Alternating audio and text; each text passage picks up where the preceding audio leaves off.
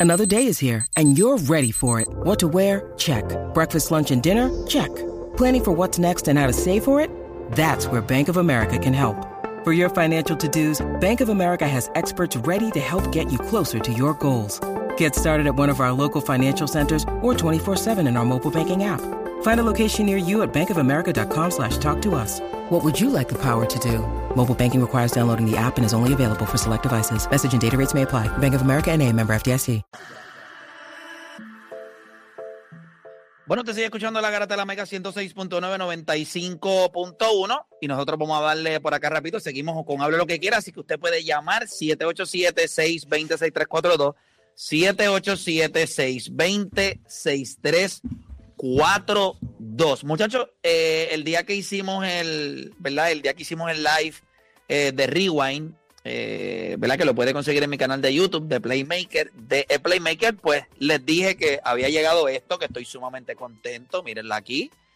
Que esta es la plaquita, ¿verdad? Que uno le llega la plaquita de, de los 100 mil suscriptores, que estoy seguro que cuando, cuando empezamos, pues no pensé que íbamos a llegar a, esto. Así que le doy las gracias porque creo que muchas de las personas que nos apoyan en el canal de YouTube también consumen eh, lo que nosotros hacemos acá a nivel de radio. Así que muchísimas gracias. Ya son 100 mil. Estamos trabajando para hacer un par de cositas chéveres. Este año vamos a volver con lo que es One and One. Eh, va a ser el Season 4.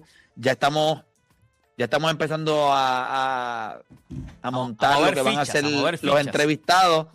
Pero pinta. Entiendo que van a ser 8. Siempre digo eso y terminan siendo 10, pero 8 por lo menos, eh, 8 por lo menos vamos a hacer. Entiendo que este año también va a ser un poquito más complicado. Hay, hay mucha responsabilidad con lo de Bowlers y tenemos mucho trabajo, pero quiero hacer esto como quiera eh, de one on one porque me quedan algunas entrevistas que no quiero que no quiero abandonar el proyecto o darle culminado al proyecto sin eh, tener esas personas en entrevista. Así que pendiente a eso y gracias a todos por el apoyo. Así que muy agradecido. Mira, 787-620-6342, 787-620-6342. Estamos en Hable lo que quiera. Que los muchachos me digan si tenemos gente en línea ya para Eso entonces lleno ir, eh, ir con ellos. Tenemos Zumba, vamos a darle. Tenemos a Nostra de, eh, de- Yo no sé por qué dice Peñuela sin. Ay, señor. Siempre pone un, un Sí, polo tenemos, diferente. tenemos a Nostra ahí. Mira, hablen, hablen. Mira, Play, una de las dos. No trata de ser más inteligente de lo que yo te hizo. Este es mi suave o one on one. Y, adiache. Uno, uno. Si, tú te- si a ti te dicen tienes que coger una de las dos, no puedes hacer la otra. Y. Eh, one and one. Esa es la que haces. Sí, haría one and one. Sí. Más Sí, serio, te eh, gusta más penetrar, te gusta penetrar. Lo que pasa es que hay una cosa que me da one on one y es que yo tengo una conversación íntima, o sea, una conversación en privado en donde solamente hay los operadores de cámara, estamos en un teatro y eso me da la oportunidad en muchas ocasiones de poder llegar con muchos de estos atletas a tener conversaciones que no podría tener, como por ejemplo la de Carlos Correa en el carro. Eso es una conversación, aunque es profunda, es casual, es distinta. En one on one, cuando te sientas allí, muchos piensa nada más que cuando vamos a hacer one on one, los, los atletas se preparan, llegan en sus mejores ropas, ¿verdad? En, en- en traje o en traje o lo que sea, llegan, se sientan y saben que vamos a tocar muchas áreas de su vida que no van a tocar en otras, en otro, en otro, en otras entrevistas o en otras, con otras personas. Y, y, y esa, por ejemplo, esa entrevista con Miguel Coto, la entrevista con Antonio Margarito, eh, la entrevista con Hugo Sabinovich, eh, son entrevistas que eh, fuimos a lugares donde yo no, no o sea, donde estamos ahora mismo en la conversación, y son conversaciones especiales. Por eso es que ese, ese proyecto es tan especial para mí. Eh, cuando Alex Cora está en la primera entrevista hablándonos sobre lo de su hermano, lo de la serie mundial, que eso fue importante para él porque lo vivió con ellos. O sea, esas son cosas, gente, que por más visuales, por más highlights que uno pueda poner, yo creo que este mi swagger es mucho más divertido para el ojo del, del público. Pero a nivel mío, personal, pues no, sin lugar a duda, eh, es one and one. Y no es ni cerca, ni cerca. Mira, este, Juancho, Juancho, mala mía, y no sé, este, yo llamo una vez hablando sobre lo de Bobby Fischer. Y cuando vamos a hablar de los top ten deportistas en la historia, no atletas, deportistas, yo pienso que tú, tú, tú me mencionaste a Kasparov, pero tú, yo siento que eh, Bobby Fischer al final, en la historia, se ve más grande que Kasparov. Yo creo que Magnuson se va a ver más grande que los dos en la historia ahora. Claro, sí, más no. Pero tienes que, es por el tiempo y el espacio en donde cada cual estableció su marca. Es más grande ahora porque todo, es- pero lo que hizo Bobby Fischer en un tiempo donde social media no existía, en donde los medios, o sea, el nombre de él se regó tanto por el mundo. Eso te demuestra la grandeza. Imagínate, Igual- por igual- favor, si no. Igual que Kasparov. O sea, Kasparov. O sea, construyeron a Deep Blue para competir con él. O sea, inteligencia artificial para que compitiera con él. Así, Pero, así- inteligencia, Juan- ¿inteligencia artificial de quién? De la Unión Soviética. está bien, y pero vino papá. este tipo de, pero, pero entonces vino este tipo a Estados Unidos, vino este tipo a Estados Unidos de la nada, ah, tú, que tú le ganas la inteligencia artificial que hiciste tú mismo. No, no, pero, Pues papá, pero sigue siendo, sigue siendo inteligencia artificial. Por eso sí que ahora mismo tú ves a Magnuson y lo que hace es impresionante porque Estúpido. le, le coge, coge a cualquier máquina y le, ga- y le gana. Y eso no se supone que sea posible. O sea, ahora mismo si las máquinas tuviesen sentimientos y tú pierdes un juego de ajedrez con alguien, no importa quién sea, la máquina era para que se holcara. Porque ese es el nivel. La, ma- la máquina está compitiendo para La máquina se supone que compite para no la, perder. la máquina piensa tan y tan y tan y tan y tan rápido que el, ce- el cerebro humano no lo puede hacer. Por eso es que a veces competir con máquinas es bien difícil. O sea, tu trabajo, competir con una máquina siempre va a Es ser que bien difícil. pasó, pasó en, en un juego de NFL, creo que en un Madden. En un Madden, eh, cuando tú juegas contra la máquina, en, en el- en la parte más hard, más, más difícil, era inteligencia artificial. Llegó un momento en que tuvieron que quitarlo porque no le ganabas a la máquina. O sea, la máquina sabía tus movimientos ya. Y los tuvieron que quitar.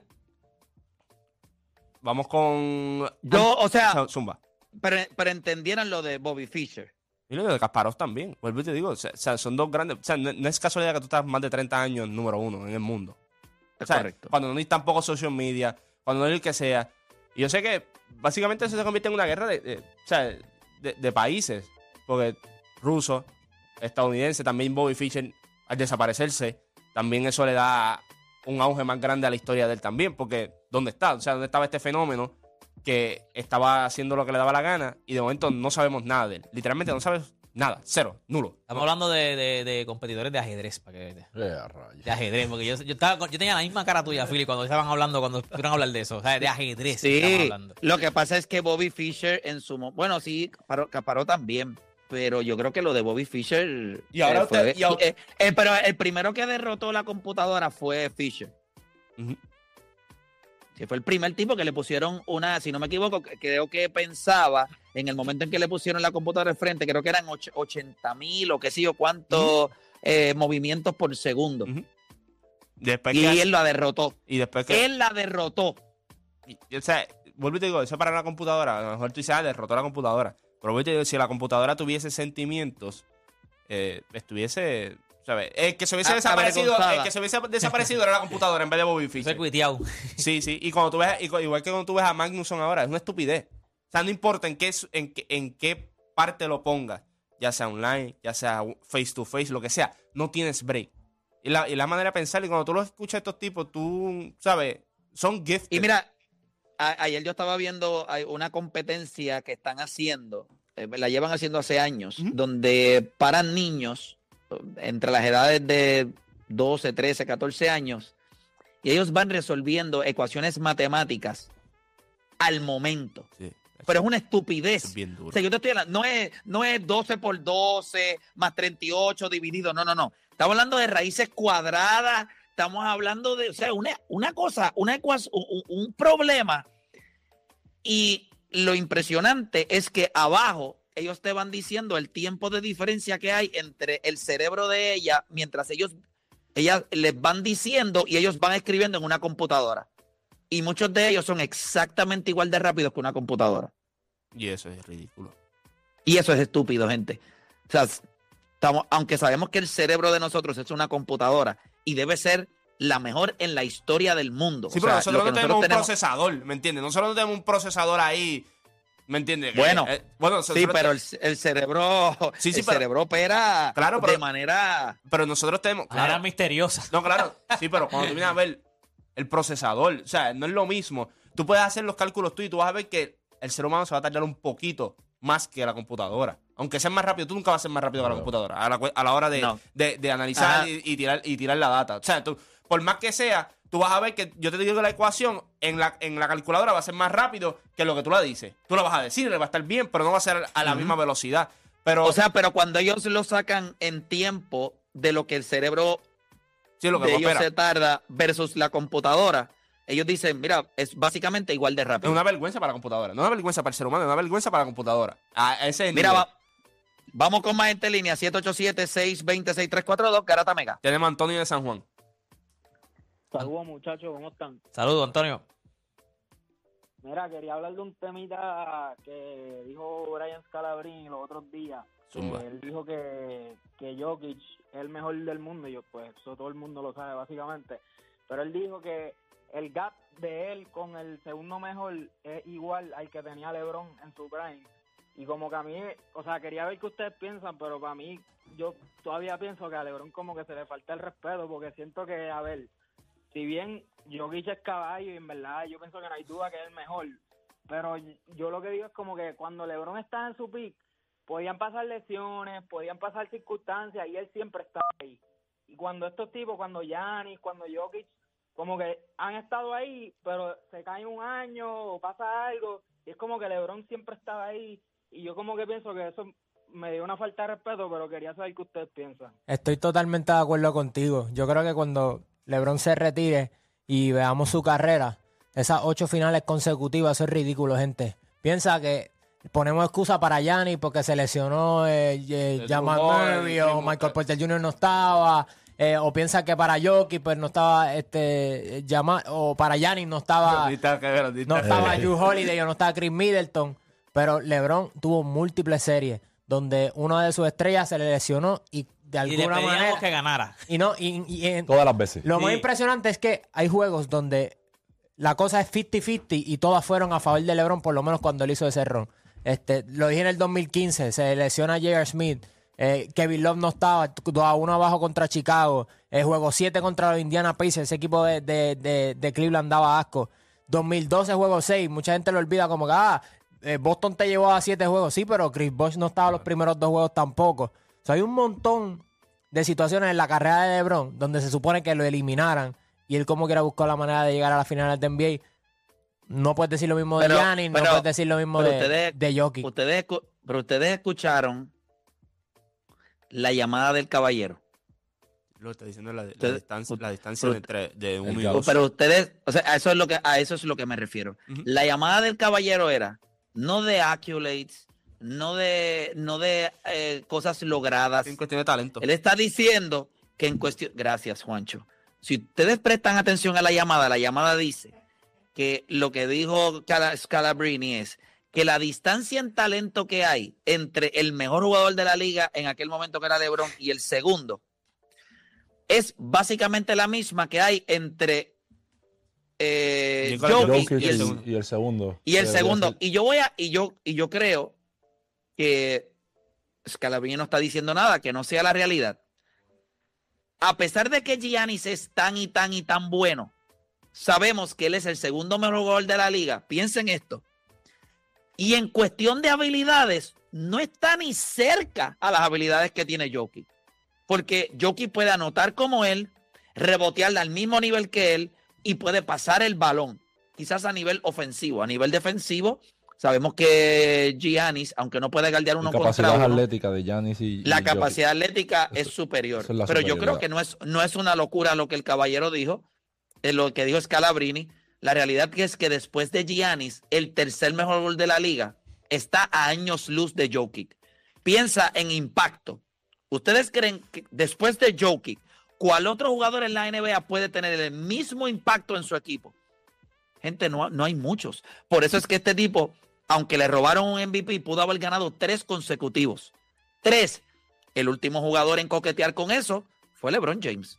So, Scalabrini está diciendo algo que es correcto. Pero Giannis Yo está estoy- cerca. Cuando estaba LeBron no había nadie. O sea, cuando LeBron ya tenía su cuarto MVP, No, no, había ganado el espérate, de él. espérate. Kevin Durant estaba cerca. No había ganado el Kawhi de Leonard él. estuvo un No había ganado el de él. cerca. Claro, Pero nos, dejamos llevar por cuatro. el, no, pero nos dejamos llevar por el MVP. Por eso fue entonces. lo que dije, el, el ron de playoffs. Por eso fue Porque- que te mencioné el ron de playoffs, porque hay que... Capaz- Si yo quizás hace back to back y sigue llegando a las finales, pues el gap se va a abrir entre él y Giannis, que no están tan lejos. Lo- si tú quieres darle el MVP de este año, que era de él, pues vale. Pues lo que le lleva es un MVP. Y en finales están empate y en finales de MVP. Pero LeBron le llevaba la ventaja a todo el mundo.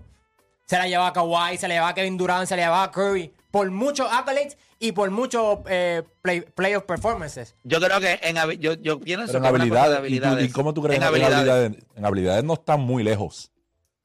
Si es que tú no te has puesto a ver como Kevin Durant en su Kevin prime. Durant en su prime estaba... Siempre. Ok, ok, todavía. Pero yo, yo te voy a explicar algo de Kevin Durant. Lo que pasa es, y Play dijo algo- Kawhi, Kawhi Leonard. Sí. Eh, Sí, pero Play, 2014, Kawhi fue después. 2015, pero, 2016. pero- pero Play dijo algo, dijo algo del Joker cuando estaba hablando de, de Giannis, es que, pues, obviamente en la defensa, pues Giannis le lleva ahí. Cuando LeBron estaba en su prime, nadie, él no tenía nada que envidiarle a nadie. No tenía nada que envidiarle a KD. Es más, él le decía a KD, yo puedo hacer cosas que tú no puedes hacer. A No. pesar de que tú tienes más habilidad en ciertas áreas que yo no tengo. Y KD empezó a ser defensor después, como a los 5, ¿Tú 6, piensas que 7 es el años después de su que carrera. Le- le- no, LeBron James hubiese ganado 4 MVP si no se hubiese ido a Miami. O sea, si lo de Miami no le hubiese pasado factura el primer año. Hubiesen sido 4 MVPs corridos. Es la realidad. ¿Quién es mejor jugador ofensivo, Juancho? En- ¿Jokic No, o yo Kevin Durant? No, no, el jugador ofe- lo que pasa es que depende de lo que tú cuentes con. Jokic, La- Sí, la- yo creo no. ¿Quién es Pero si mejor vamos- pero jugador si vamos a decir, ofensivo? en Ofensivo, este caso, ofensivo.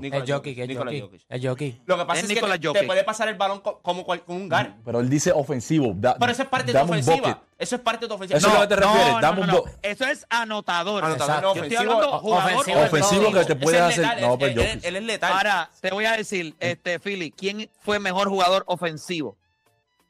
KD. ¿John Stockton Ah, o Karl Malone? John Stockton. Vámonos, John. Cuando tuviera, Obviamente. cuando tuviera la, la aportación. Pero él, Claro, es la cuando tú miras, trae, cuando tú claro. miras lo que él anotaba y lo que él hacía que otros Sí, pudieran sí. producir asistiendo, tú lo sumas, el, la cantidad de puntos por juego de lo que él podía impactar es Sí, igual. claro. Y es que ahí- eso es lo que la gente no entiende. Estoy claro, estoy claro en eso. Como jugador ofensivo, tú tienes que mirar todo lo que el jugador te trae. Hasta, Hasta rebotes ofensivos. los, hasta Sí, sí, rebotes todo, ofensivos. todo lo que tenga que ver cuando- dentro de la ofensiva es lo que trae. Es correcto. Que es lo que trae Jokic todos los días del- de la semana. Es correcto, Sí, es correcto. Ah, el, el lado defensivo, ahí Juancho tiene toda la razón. Pero yo les voy a decir algo. Ahora mismo en la liga no hay nadie cerca a Jokic a nivel ofensivo.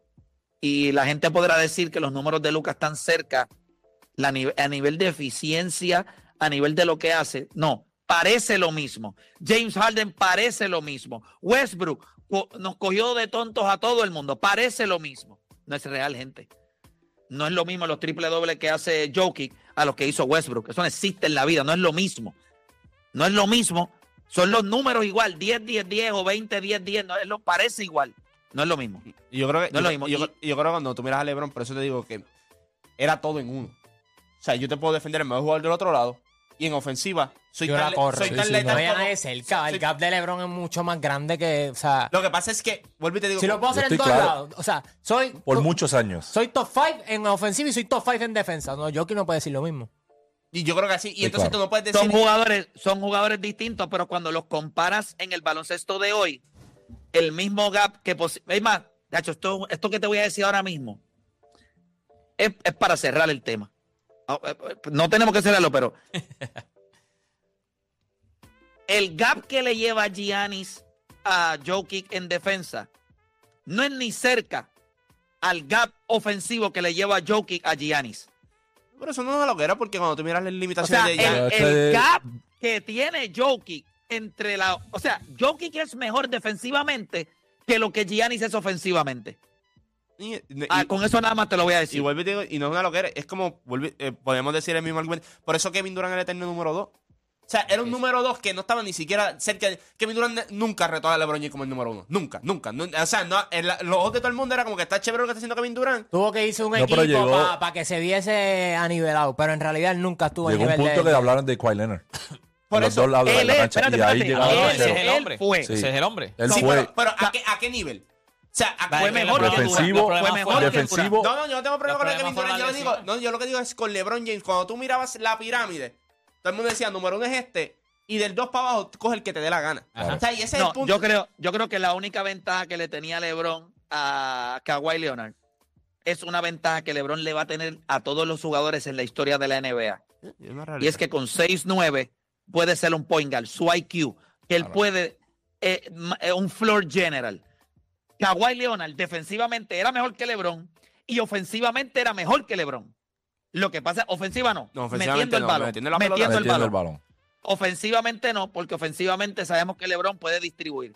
Pero si tú le das la bola a los dos y le dices, consígueme un canasto, no es ni cerca, gente. Sí, pero yo puedo decir lo mismo con Kevin Durant. Consígueme un canasto, pero yo creo que Kevin Durant en vez de LeBron, porque yo sé que él me puede conseguir un canasto, pero en el Pero, punto- de- pero defensivamente no había break. Está bien, pero LeBron porque no Kawhi Leonard es mejor que los dos Está juntos. bien, pero LeBron no, no tiene nada que envidiarle defensivamente a Kawhi. Entonces, ¿sabes? LeBron ya está Prime LeBron, Prime Sí, LeBron. sí, Prime sí, LeBron estaba sí, cogiendo claro a Prime tiene. Derrick Rose. No, a Prime no, Derrick no, Rose y no, le estaba dando. equivocado. Ah, pero Estás un tipo es 6'9". equivocado. Un tipo es Tú- 6'9". Estás hablando, Yo quiero- estás hablando de un all, estás hablando, Kawhi Leonard posiblemente.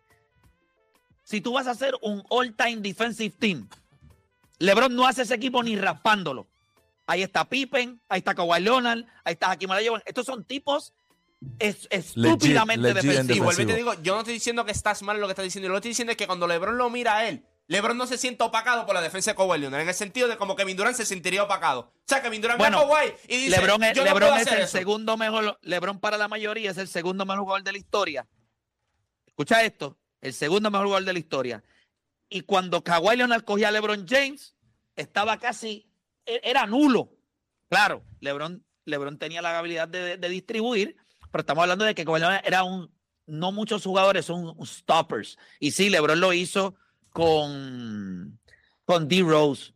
Eh, que eso es una de las cosas más impresionantes en su carrera. Ahí con Kevin Pero no Garnett, es- cuando Kevin Garnett los estaba matando en Miami, que Chris Bosh lesionado, guardiando a Kevin Garnett en el poste. O sea, lo que, Es por verdad, eso yo siempre he dicho, el prime de LeBron en Miami, la, la gente, la eh, gente, la, pero- la mejor ejemplo, uno de los mejores ejemplos de Derrick Rose. Este es el tipo que va a ser el MVP. Este es el tipo Pero que es que el sepa, caballo. pero acá. quiero que sepa acá. que en esa serie de Rose, LeBron, a pesar de que lo defendió bien uno contra uno, pero él, él necesitó mucha ayuda de su compañero de- Paul. era de So, cuando vienes a de ver, está bien, tienes que bregar con D. Rose, pero él Ok, es más, tuvo ayuda. Es, es más fácil para un No tipo. es que completamente es más tuvo fácil para un one-on-one tipo, por es más 40, fácil para un 48 tipo de minutos. 6'9 defender a alguien en poste que defender a alguien en el perímetro. Eso, es obvio por la velocidad No, no, y todo. full. Pero cuando tú miras, yo siempre he dicho, la gente va a hablar siempre de la segunda, el segundo camino en Cleveland. Ese es el mejor LeBron James que hemos visto. Para mí es el de Miami porque lo podía hacer todo y no tenía que, nada que envidiarle a nadie. O sea, se podía levantar, te podía jugar los 45 minutos, tanto defensivamente como ofensivamente. En la segunda vuelta de Cleveland, él tenía que pasearse. Él sabía, él sabía, yo no puedo hacer esto No, claro. por todos los juegos de la temporada. En Miami,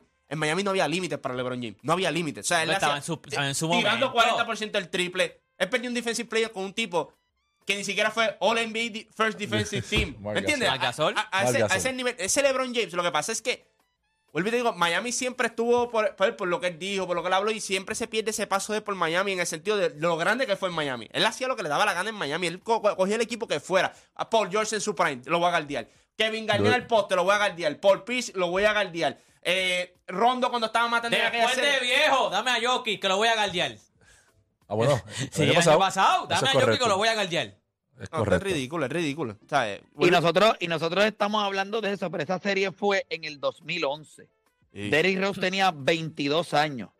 Con todo y eso, Derrick Rose le metió 23, 4 y 6 en esa serie. Ujú, ujú. O sea, no fue Bueno, que... es como, es como No, cuando. Kawhi se ganó su MVP de finales defendiendo a LeBron y LeBron promedió 30 puntos por juego casi. O sea, o sea, Ese Tú que tú a solamente lo que puedes contener, no lo vas a Exacto, parar. lo va a contener, Lo vas a exacto. contener.